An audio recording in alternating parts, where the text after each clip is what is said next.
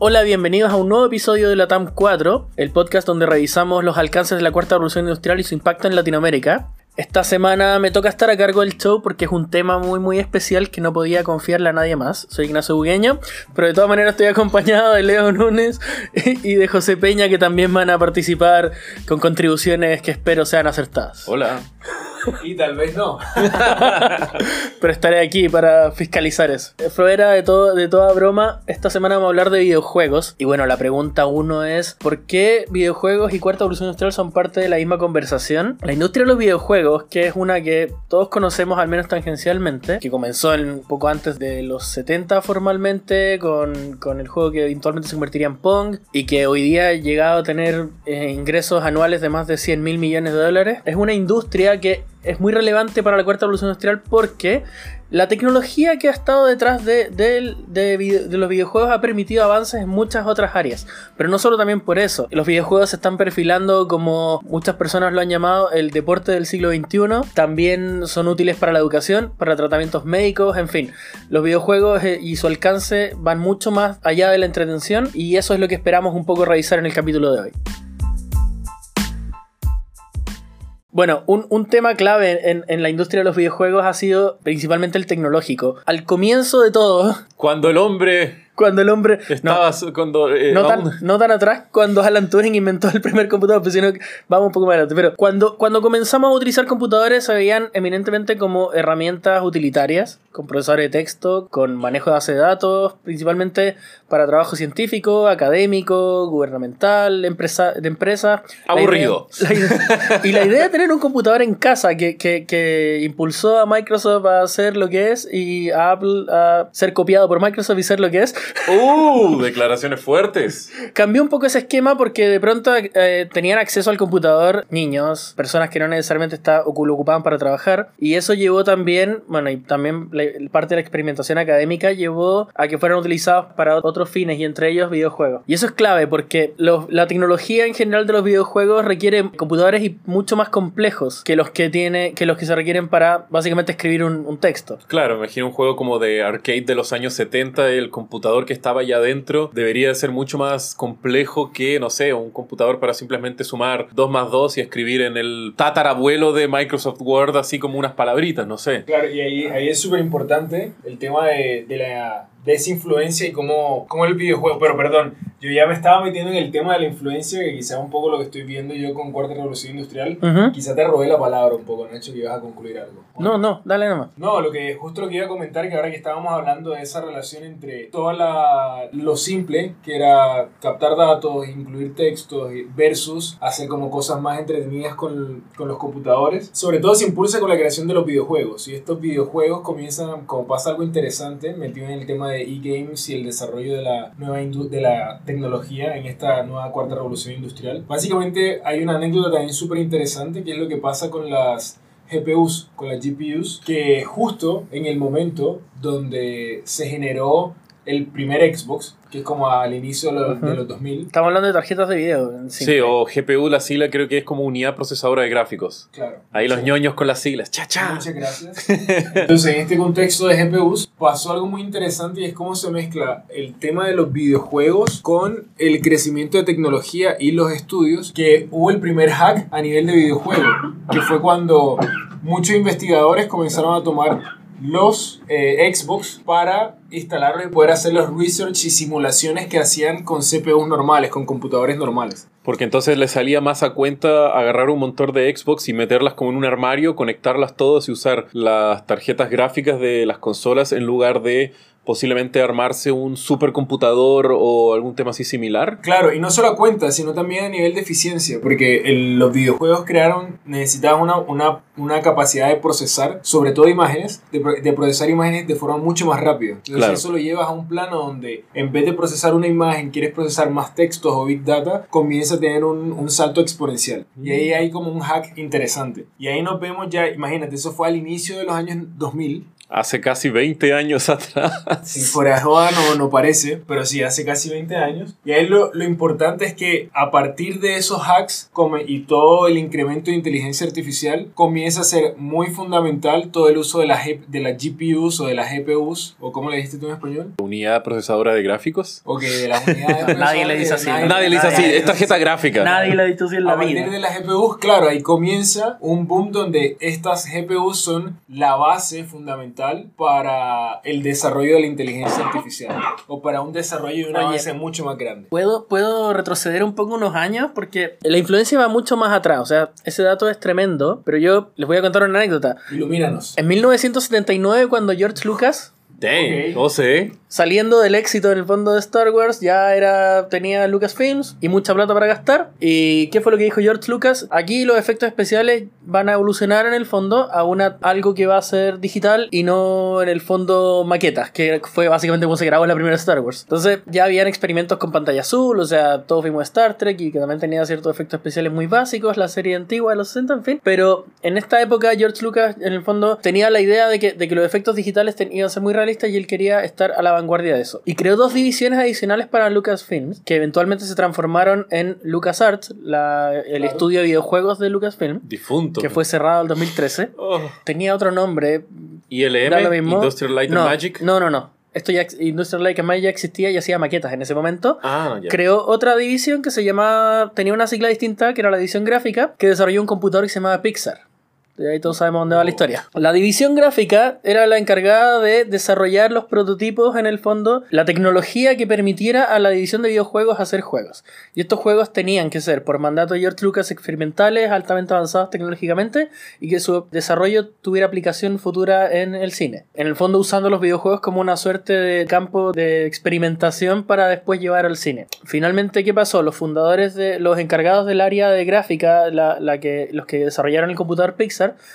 se dieron cuenta que la ley de Moore era demasiado fuerte y que desarrollar un computador para hacer solo para hacer gráficos eh, para videojuegos y para cine los dejaba obsol- obsoletos muy pronto. Para los que no se acuerdan, quiero hacer un pequeño paréntesis, la ley de Moore es la ley propuesta por Roger Moore, fundador de Intel, que dice que cada 18 meses se duplica la capacidad de procesadores en una misma tarjeta procesadora. George Lucas vendió todos los computadores Pixar Ajá. a, a una compañía que se dedicaba a hacer gráficos, que los compró a como 4 mil dólares cada uno, y la compañía quebró al año siguiente, por lo mismo, por, en el fondo, por lo mismo que predijeron lo- Claro, en- como dentro te- de Lucasfilm. Que era más a, a- a cuenta no desarrollar computadores porque la industria iba mucho más rápido de lo que ellos estaban haciendo Pero ¿qué sus pasó? trabajos. Desarrollaron un motor que se llama Renderman, que es el motor que eventualmente esto, cuando se vendieron los computadores, los ingenieros fueron de Lucasfilm, se quedaron con el nombre Pixar, eh, se juntaron con un tal Steve Jobs y fundaron un estudio que hoy día es básicamente el estudio cinematográfico, Digital más importante del mundo.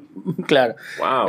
Em, y la cosa es que este grupo estaba desarrollando estas máquinas para hacer gráficos para cine y para, finalmente, pero a través de videojuegos. Y lo interesante en el fondo es que este, este motor gráfico que iba a ser utilizado para videojuegos terminó siendo el motor gráfico que potenció la primera Toy Story. Y Renderman, en como nombre, es conservado hasta el día de hoy para el motor gráfico que utiliza Pixar para desarrollar eh, sus películas. Y estos ingenieros desarrollaron una máquina en el fondo, que una interfaz de edición que estaba potenciada por computadores tradicionales y a medida que salieron eh, tarjetas gráficas modernas, el sistema se ha ido dando vuelta un poco y Pixar es el que ha recurrido a tecnologías de videojuegos. O sea, de, de ser una, una, una división de Lucasfilm que, se, que existía para desarrollar tecnología para videojuegos y, y cine, pasaron ellos a usar tecnología desarrollada por la industria de videojuegos para hacer sus películas. Entonces ahora como que que, pasa hoy. los videojuegos demandan tanto del área como gráfica que como que el cine queda un paso atrás y como que heredan un poco todo eso. Claro, totalmente. Ahí, ahí solamente para hacer, primero, increíble la historia, Nacho. Gracias. Sí. Claramente se nota quién es, quién ¿Quién es el dominante? En, en- ese marco, digo, solamente para darle la bajada a inteligencia artificial, que era lo que venía hablando. Y porfa, si no has escuchado el episodio de inteligencia artificial, después de escucharnos, vayan a- al episodio porque está muy bueno. Sí. Y justo dijimos que íbamos a seguir hablando porque es un tema que da para mucho.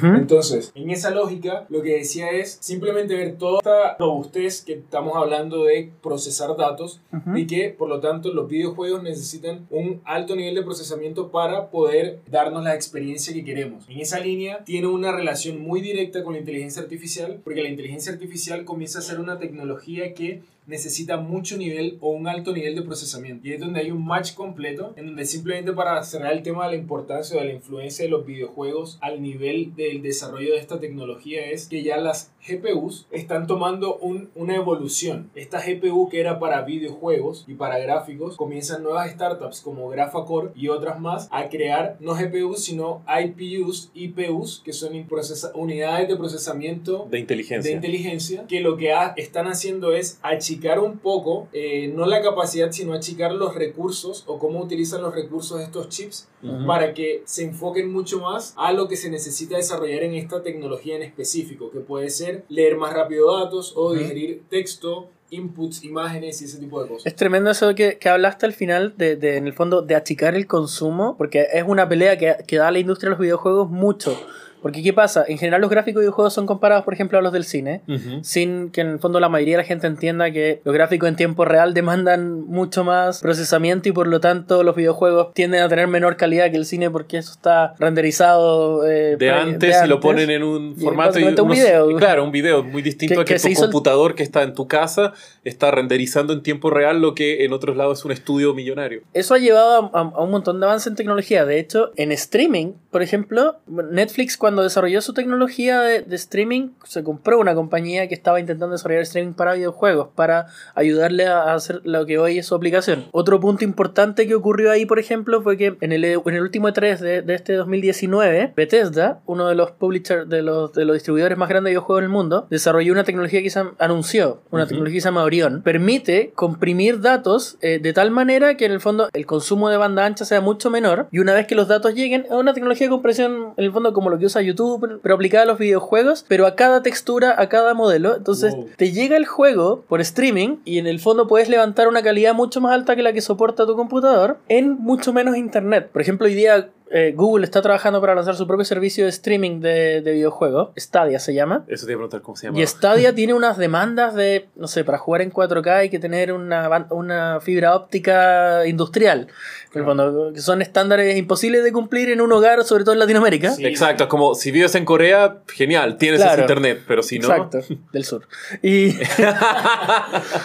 Bethesda, en el fondo, entendiendo esto, desarrolló esta tecnología. Y esta tecnología hoy día, por ejemplo, el, uno de, de los casos que ellos dijeron fue como perfecto. Podemos hacer que un juego como Doom, que es uno de los juegos más demandantes de la industria en el último tiempo, pueda correr en alta definición cuando sus gráficos, o sea, con un internet que en el fondo debiese dar para mucho menos que eso, pero al mismo tiempo inmediatamente podemos hacer que una película en 4K pueda reproducirse en una velocidad de internet que celular. claro, con un plan de datos mediocre, así podemos estar reproduciendo. Con mala señal. ¡Wow! ¡Qué interesante! en el fondo, la tecnología de videojuegos tiene que empujar tanto más allá, en el fondo, para tratar de satisfacer la expectativa de, de, su, de sus propios consumidores, que de pasada, que casi por arrastre, aprovechan de, de, en el fondo, de ayudar a otras industrias. Claro, como una energía que se está dando entre distintos lados. Y bueno, quería agarrar yo un poco el tema de lo que había mencionado Joe sobre inteligencia artificial y cómo la industria de los videojuegos está tan vinculada entre eso. Y mencionar un poco cómo también la industria de los videojuegos ha potenciado la evolución de la inteligencia artificial. Porque me imagino que todos nosotros que hemos tenido alguna experiencia jugar videojuegos nos acordamos que si uno no tiene un amigo con quien jugar, muchas veces los juegos ofrecen bots, bots o CPUs, como se les dice, o hasta muchas veces son inteligencias artificiales dentro de un mismo juego que se encargan de ser oponentes hacia uno mismo para generar algún tipo de desafío y obviamente estar eh, desarrollando una experiencia divertida de juego. Entonces también se puede ver cómo la industria de los videojuegos ha empujado a la industria de la inteligencia artificial para estar mejorando y optimizando distintos temas de cómo podemos hacer que una inteligencia artificial parezca ser compleja, pero en realidad sea muy simple porque tiene los datos del de el juego, lo que está sucediendo. Y hablando un poco de cómo estos dos así como que hacen un overlap hermoso, les quería comentar el ejemplo de la compañía llamada OpenAI, que es una empresa fundada, uno de los tantos fundadores es Elon Musk, nuestro gran y conocido emprendedor multifacético. No es miembro de la TAM 4. Aún no es miembro de la TAM 4, pero ya, ya se vendrá. en donde el equipo de OpenAI eh, como muchos otros ejemplos de inteligencia artificiales, como para comprobar su nivel de complejidad, ¿qué hacen?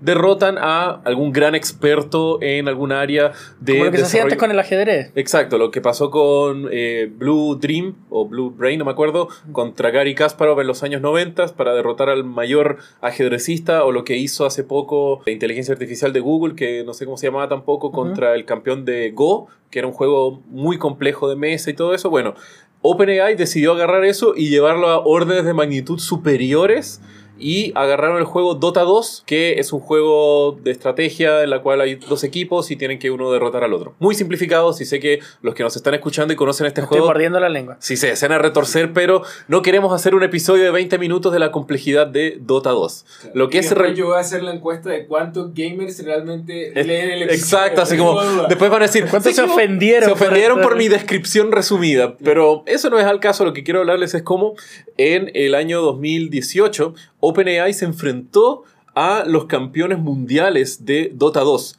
Entonces fue en la cual estaba un equipo entero de los cinco mejores campeones que habían eh, que había ganado ese año, el año anterior, no me acuerdo, y lo juntaron contra cinco bots que eran guiados por OpenAI. Y uno pensaría que, no sé, como era la primera vez que se hacía esto a un nivel público y todo eso, la red de inteligencia artificial sería interesante, pero que no, le, no tendría cómo llegar al nivel de los campeones mundiales en un juego tan increíblemente complejo. La realidad fue que derrotaron total y absolutamente a el equipo más top de la época de Dota 2. Tanto así Sí. que el equipo no tuvo ningún partida que ganó, o creo que como que la primera casi la ganaron, pero aún así, ¿por qué? Porque esta inteligencia artificial tuvo un tiempo de juego en la cual pasó, creo que eran como 10.000 años, ahí después en postproducción puede que medite y diga la, cantidad correcta, 10.000 años de partidas jugando contra sí misma.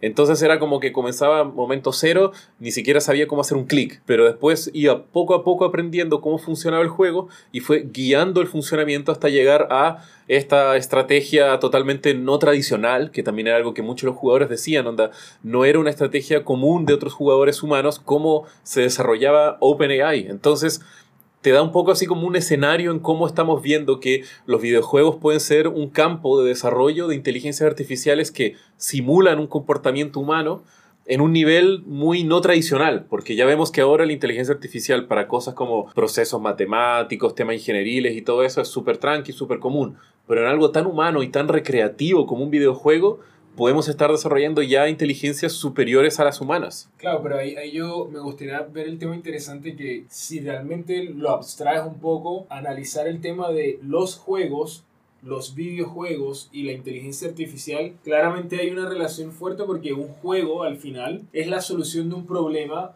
o la consecución de ciertas acciones eh, para Para- llegar a una meta. Entonces, si lo pones desde ese punto, los juegos normalmente, no todos, pero la mayoría cumplen este parámetro de lógica. Entonces, si lo pones desde esa, ese, ese enfoque de la lógica y optimizar la lógica, ahí vamos a encontrar cada vez también más relevancia en, esa, eh, en ese encuentro entre la inteligencia artificial y los videojuegos. Bueno, para complementar un poco lo que decía Leo, este tema de OpenAI pasó este año, pasó en abril del 2019 en el The International, que es básicamente la Copa Mundial de Dota 2. Es uno de los eventos más prestigiosos de videojuegos, lleva, lleva, esta es la octava versión y, se, y en el fondo se hizo un, un partido de exhibición entre esta inteligencia artificial, que se puede descargar en internet, pueden probarla y perder y ser humillados por ella. sí, y el juego es gratis, así que a vayan, el link. vayan y pierdan. Eh, y esta inteligencia artificial le ganó a OG, que es uno de los equipos profesionales más destacados del mundo, en un, en un mejor de tres y ganó dos contra uno. Ah, entonces sí ganó uno de los humanos. ¿Ah? Ganó uno los humanos, sí. Y es- este es un torneo, no, no es cualquier cosa. Est- Hay 25 millones de dólares de premios, van personas, jugadores de todo el mundo, de, obviamente de Corea y del resto del mundo. Y, Sí. y del sur. de Corea, Estados Unidos, España, Inglaterra, en fin, de todo, de todo el mundo. Y, y es muy importante porque, y aquí, y aquí yendo un poco ya al fenómeno cultural de los videojuegos y de por qué también tienen, van a tener una relevancia cultural y no solo tecnológica en la cuarta evolución industrial, las competencias de eSport son otro campo de, de entrenamiento en el fondo que nos sirve también para, para llevar esto a, a otras áreas de la cuarta evolución industrial. Eh, los eSports o deporte electrónico son básicamente usar videojuegos como un deporte profesional, sancionado con premios, reglas, equipos, competencias, que se viene haciendo desde más o menos el 97. O sea, en Corea como desde el 90, no sé. Fueron los precursores de la profesionalización de los videojuegos. En, en Occidente la primera liga se fundó en 96 me parece, que se llamaba Clan Base. Y en Estados Unidos la, la liga como profesional que entregó premios en dinero por primera vez fue la CPL, Cyber Athlete Professional League. Pero mucho antes de eso, eh, con Doom 2 eh, se entregó un premio, un Ferrari del- de uno de los desarrolladores del juego, eh, de John Carmack. John Carmack John Carmack Ferrari. puso su Ferrari y el campeón se volvió una estrella en Estados Unidos porque había sido el primer Nerd en ganar un Ferrari jugando videojuegos. Básicamente, hay un capítulo muy bueno de eso en, en esta serie de Netflix que hace con Vox que se llama... Explained. Eh, explain. Esa. Mm. En pocas palabras. En pocas palabras, que, que habla de, de esa competencia en particular. Ahí pueden Ah. revisar más detalles, vamos a dejar el link también acá. Quería, quería hacer el link con lo que tú decías, porque los coreanos en particular juegan StarCraft, que es un, un juego de estrategia, Muy bueno. Muy bueno que, que en el fondo trata de... Es como un ajedrez con esteroides ambientado en el espacio. Básicamente, dejémoslo así, también para no Para que la en gente una- entre en ira al ver esa descripción. Exacto.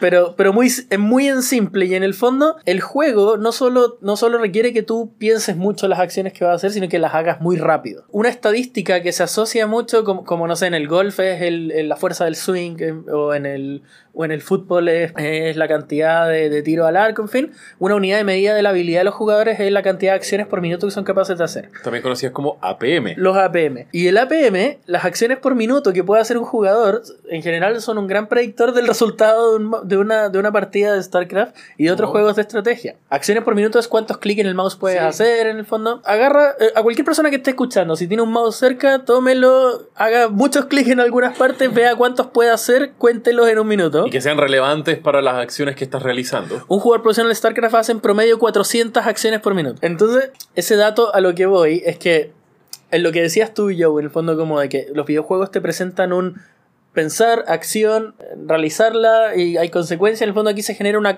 una línea que, que está muy dada a la inteligencia artificial, pero que también está muy dada a obligar al cerebro humano a actuar de cierta forma. Y no quiero entrar mucho en, en esa parte en detalle porque me interesa hablar del fenómeno cultural de los esports, pero sí quiero decir que hay, hay un montón de literatura de cómo los videojuegos también sirven para modelar el cerebro y permitir fomentar el pensamiento rápido y la lectura rápida y otro montón de habilidades que en el fondo requieren agilidad mental que los humanos no podemos desarrollar en condiciones Normales. normales o en nuestra vida cotidiana. Y eso, y eso fenómeno es tremendo. Bueno, yo quería comentar, como ya has mencionado, del impacto que ha tenido la industria de los eSports o los deportes electrónicos. Y yo la quería hablar como el impacto económico que ha tenido esto de la industria, literalmente la industria de los eSports. Y estuve revisando algunos datos y estadísticas del crecimiento que ha tenido esta industria, que como tú, gran arcano y conocedor de la historia de los eSports, mencionaste, comenzó en los años 90. Ya ahora, la industria de los esports podríamos estar comparando lo que está creciendo a un nivel para acercarse a otras ligas profesionales de deportes como el béisbol, el básquetbol, el fútbol y todo eso. Y para comentarles un poco el dato de cómo ya está esto, solamente en temas de esports, a lo que se registró el año 2018, fueron 906 millones de dólares de ingresos en distintas empresas desde eh, derechos de imagen para jugadores, sponsorships, merchandising, tickets, eventos. Obviamente como un evento digital tiene una serie de ventajas que los eventos físicos no tienen. Por ejemplo, la facilidad de hacer streaming a nivel global a través de plataformas como Twitch u otros sitios dedicados 100% al streaming gratis y pagado de deportes digitales facilita de que sea un mercado captivo gigante de millones de personas en donde, por ejemplo, se invirtieron casi 700 millones de dólares en medios para cubrir el esports. Eso significa que es una industria de 900 millones y que de esos 700 millones están por sobre ese valor solamente para tener prensa, para tener medios, para tener publicidades sobre ese deporte. Es tremendo lo Y que es- mencionas. Increíble. Por varias razones. Primero, esta es una industria gigante. Yo me acuerdo cuando yo, yo era más joven y, y empecé a jugar, yo me metí mucho en esto. o sea, yo jugaba Hay- Counter hay un pasado Strike, interesante, jugaba Nacho. Counter Strike, Sí. participaba en liga, en E- fin. Este conocimiento no es de gratis. Una de las cosas que, que nos pasaba a los que jugábamos en esa época, cuando los esports eran el chiste de, de- de la gente, eh, era que nos poníamos muy felices cuando aparecían en el diario, una vez al año cuando se hacía un tarreo grande o en la tele, aunque el reportaje dijera, "Ah, estos son adictos a videojuegos antisociales, en fin. Pero mm, pero la cobertura de videojuegos nos atraía mucho. Y con el tiempo empezamos a ver que, no sé, algún, algún competidor famoso eh, sacaba una línea de, de periférico, de accesorios, de audífonos, marca, no sé, como, como tenemos la línea de zapatillas Michael Jordan, empezaron a aparecer a principios del 2000 audífonos marca Bugatti. Fatality, que, que- que en ese tiempo era un jugador renombrado. Y la cosa es que esta industria creció tanto, o sea, estamos pasando desde, desde eso, que nos poníamos contentos porque habían audífonos de la marca de la gente que, a la que le hacíamos barra en el fondo, a que hoy día, por ejemplo, Twitch, que es la, la la plataforma de streaming que tú comentabas, que nació como un, como un spin-off de Justin, Justin TV. TV, oh Dios mío, esa es una buena historia. Bueno, no. Que dejémosla para otro capítulo, Otro capítulo. Pero, o búsquenla en Google, pero está tremenda. Pero la cosa es que Twitch se volvió mucho más grande que su sitio original. Finalmente la empresa decidió abocar todo su negocio a los videojuegos. Terminó vendiéndose por, un, por mil millones de dólares a, Amazon. Pero Amazon, ojo, es súper normal que, que las empresas compren, como cuando Facebook compró Instagram o Facebook compró WhatsApp, que lo hizo en un poco de efectivo para los fundadores, eh, contratamos el personal y eso también tiene un valor y les damos acciones. Y compramos la empresa entre acciones y cash. Amazon la compró en efectivo entera. Pagó un millón de dólares, un cheque de un millón de dólares a los Billón. fundadores, de- Mil o sea, de millones. mil millones de dólares a, a los fundadores. Es como, porque el la fondo- quiero ya y ahora y no quiero que nadie más se rechace. Porque habían otros compradores interesados. Y la única forma fue que en el fondo ya te pagamos lo mismo que, tu, que nuestra competencia, que entre ellos estaba Microsoft, por ejemplo, se vino a saber después, en efectivo. O sea, ese es el nivel de, en el fondo de, de la industria. Est- Esta semana se está, la semana que estamos grabando este podcast, no sé cuándo lo van a escuchar ustedes, pero se está jugando el Fortnite World Cup, la primera Copa Mundial de Fortnite, está repartiendo 30 millones de dólares. Y los jugadores tienen edad promedio 14 años. Para que te sientas viejo. Ah, bueno, eh, hablando de Twitch que mencionabas de esa gran empresa, ya estuve viendo algunas estadísticas de Twitch y tiene un crecimiento de la plataforma increíble, como casi ninguna otra plataforma de medios digitales, en la cual, por ejemplo, en el 2018 creció en un 70% y pasó de tener 700.000 personas suscritas que para tener una suscripción son personas que pagan, a Ujú. tener 1.069.000 personas pagando mensualmente para distintas suscripciones a ver gente jugar videojuegos. Hay youtubers. Es una locura, es hermoso. Hay youtubers que ganan mucha plata siendo youtubers. Los streamers de Twitch ganan en promedio más que los, que los youtubers. O sea, hace una semana atrás en la revista Time salió Germán Garmendia como una de las figuras más, más influyentes de internet eh, en el mundo. Mm. Él gana menos que, el, que el- eh, algún streamer de videojuegos, Seguramente. algún jugador de esports.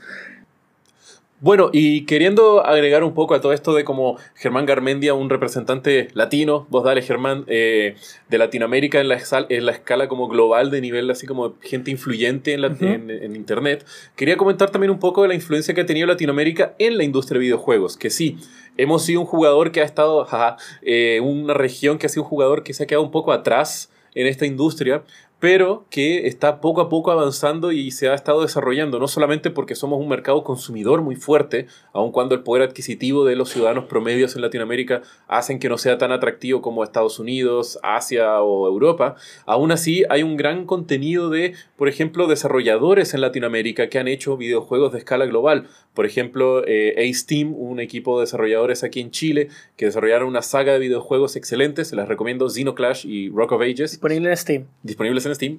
Pero también hay otros ejemplos de el desarrollo de estudios para juegos eh, mobile o de, o de celulares. Por ejemplo, también de aquí de Chile, eh, Behavior Games, tam- también conocido como ex Wanaco Games, desarrollaron una seguidilla de distintos juegos para varias plataformas, principalmente focalizados en mobile, en donde estuvieron aliados con Bethesda, que mencionaste antes, uno de los mayores eh, Distribuidor. distribuidores de videojuegos del mundo, en la cual desarrollaron Fallout Shelter, que fue una de como lo- las propiedades intelectuales más importantes del mundo y de la industria de videojuegos, pero adaptado Ay, para el mercado mobile. Fue tremendamente viral el año Exacto. pasado el- la aplicación. Mm. Y hoy día está disponible en todo. O sea, Todos los celulares, tablet, consolas de Switch, videojuegos, Switch, también. computador, en fin.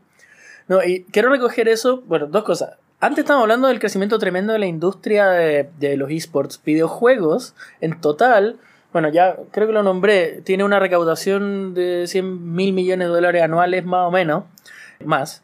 Proyectado para el 2025 eh, está eh, una recaudación esperada de 300 mil millones de dólares. O sea, hoy, día, la industria de los videojuegos, tú podrías hacer un, un gráfico, poner la industria del cine, hacerle pi- piecito para que se suba arriba la industria de la música, y la industria de los videojuegos todavía tiene más recaudación. Wow. Y esto, bueno, porque también está todo el trasfondo tecnológico, están los esports, en el fondo la industria del videojuego está compuesta por varios elementos. Pero esto solo va a avanzar con los años y quiero dejarle esta reflexión. La industria, toda, en general la industria del entretenimiento han tenido muchas crisis, sobre todo con la digitalización de, de todo en el fondo. Cuando desde una, nació el MP3 y, y la industria de la música tuvo una crisis. Pudimos descargar películas por torrent, crisis para el cine. La industria de los videojuegos, a pesar de que tiene piratería y todo lo que queramos, es una industria que vive y que en el fondo Oh, no encontré la palabra en español. En esencia, Quería decir tribes, pero, Sí. pero que en el fondo Florece. flore- Emerge, en, en la industria digital. Y es una. Y es la, la única en el fondo forma de entretenimiento que lo único que ha hecho es, es crecer y, y- y mantenerse en el fondo sin ninguna crisis digital, sino que ha logrado las primeras tiendas de, de- donde tú podías, que podías comprar en internet eran de videojuegos, el primer servicio de streaming era de videojuegos. Creo que la no- primera no- tienda que aceptó Bitcoin también era una la primera tienda de tienda que aceptó Bitcoin ser una tienda de videojuegos. Entonces, eh, es una industria que en, el, que en el fondo ha crecido en un, en un esquema que, que cada vez se vuelve más relevante porque está inmersa en esta, en esta revolución industrial que estamos experimentando en el fondo. Mientras todas las otras tecnologías tienen que adaptarse, los videojuegos han en el fondo surfeado lado a lado. La industria. Exacto. Y ese tema es- es súper relevante. O sea, sin ir más lejos, hoy día los videojuegos, a pesar, además de esports, yo me acuerdo, hace un montón de años atrás, Estados Unidos intentó tener un gran plan de reclutamiento a través de los videojuegos porque se dan cuenta que, no sé, los videojugadores, a pesar de que tenían que hacerlos trotar más que la gente que tradicionalmente postulaba al ejército, tenía mejor puntería. Entonces crearon un videojuego que se llamaba America's Army, que era una herramienta de reclutamiento, por ejemplo. Oh, no sabía eso. Y que era un juego gratuito y que, y que en el fondo, si tenías buenas notas, te invitaban a postular al ejército. Qué miedo igual eso. Como, oye, mataste muchos terroristas, se parte del ejército. Pero en el fondo es interesante cómo, cómo, cómo también ah, videojuegos han entrado a otros lados. O sea, hoy día es una herramienta educativa importante. eh, hoy día es una herramienta de tratamiento para, para por ejemplo, se hacen simulaciones en experime- experimentales en, en alguna universidad de Estados Unidos, en el MIT, en Stanford en concreto, para tratar de que personas revivan traumas y lo experimenten. ¿Vieron alguna vez Capitán América Civil War, la escena en que, en que Tony Stark está en realidad virtual y revive la última vez que vio a sus padres? Sí. Ya, eso se hace con videojuegos hoy día. Ok, como tener terapias en videojuegos. Exacto. Wow. Entonces, en el fondo, eh, para, para ir cerrando un poco, quiero que se queden con ese pensamiento de que los videojuegos dejaron de ser entretenimiento. Ay, me da risa tener que decir esto todavía en 2019, pero, o sea, lo son, pero son mucho más también. Y ahora la próxima vez que vayan y, ocupen su Nintendo Switch o ocupen su computador para jugar algo, acuérdense de que están en el, en la están usando un- una tecnología que está permitiendo el avance en muchas otras industrias y en muchas otras áreas de nuestra vida cotidiana. Wow, o sea, después de eso creo que no, no puedo decir mucho. Compren videojuegos. Esa es como la conclusión que les digo a todos que están en casa. No, la gente ya lo está comprando, no se preocupen. Sí, total. Yo creería, Nacho, primero me, me encantó la, esa, esa conclusión. No, lo que veo yo también en el lado de Latinoamérica es eh, una reflexión sobre el cómo al final una industria totalmente enfocada al ocio y a la creatividad, cómo impulsa un, un músculo económico enorme Ujú. y al mismo tiempo impulsa otras tecnologías que tienen al final un impacto súper positivo a la humanidad. Entonces lo veo mucho alineado a cómo nosotros en Latinoamérica realmente estamos explorando las industrias creativas, incentivándolas y, y entendiendo que irse por ese lado creativo, por ese lado de Ujú. entretenimiento, puede desarrollar tanto músculos económicos que incentiven el crecimiento de la región y al mismo tiempo desarrollar tecnologías de base acá eh, en la región, valga la redundancia. O sea, eso es tremendo. Y quiero dejarles la invitación hecha porque los creadores del Dota original, que se transformó en Dota 2, en League of Legends y en, en tantos otros juegos del género, comenzaron haciendo un mod para otro juego, un mod de una modificación que hicieron ellos artesanalmente, que aprendieron con tutoriales de internet. Hoy día hacer un videojuego está a, a un googleo de distancia y gente que, que no tenía experiencia en programación ni en arte nunca antes en su vida se ha transformado muchas veces en algunos de los desarrolladores de videojuegos con mayor venta. Entonces, las aplicaciones de desarrollo están disponibles gratis o a muy bajo costo y esta es una industria que se puede hacer desde cualquier parte del mundo. Entonces la invitación está hecha también a que entendamos eh, los videojuegos, va a ser eh, la economía de entretenimiento más grande del mundo, aprendan a hacerlo y creen un estudio de juego acá en, acá en Latinoamérica.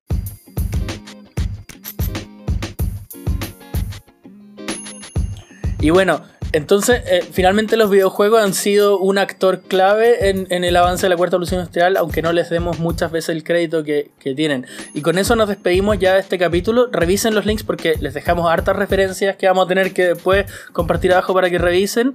Los invitamos también a conocer más de esta industria y nos vemos la próxima semana. Síganos en redes sociales. Muchas gracias, José. Muchas gracias, Leo.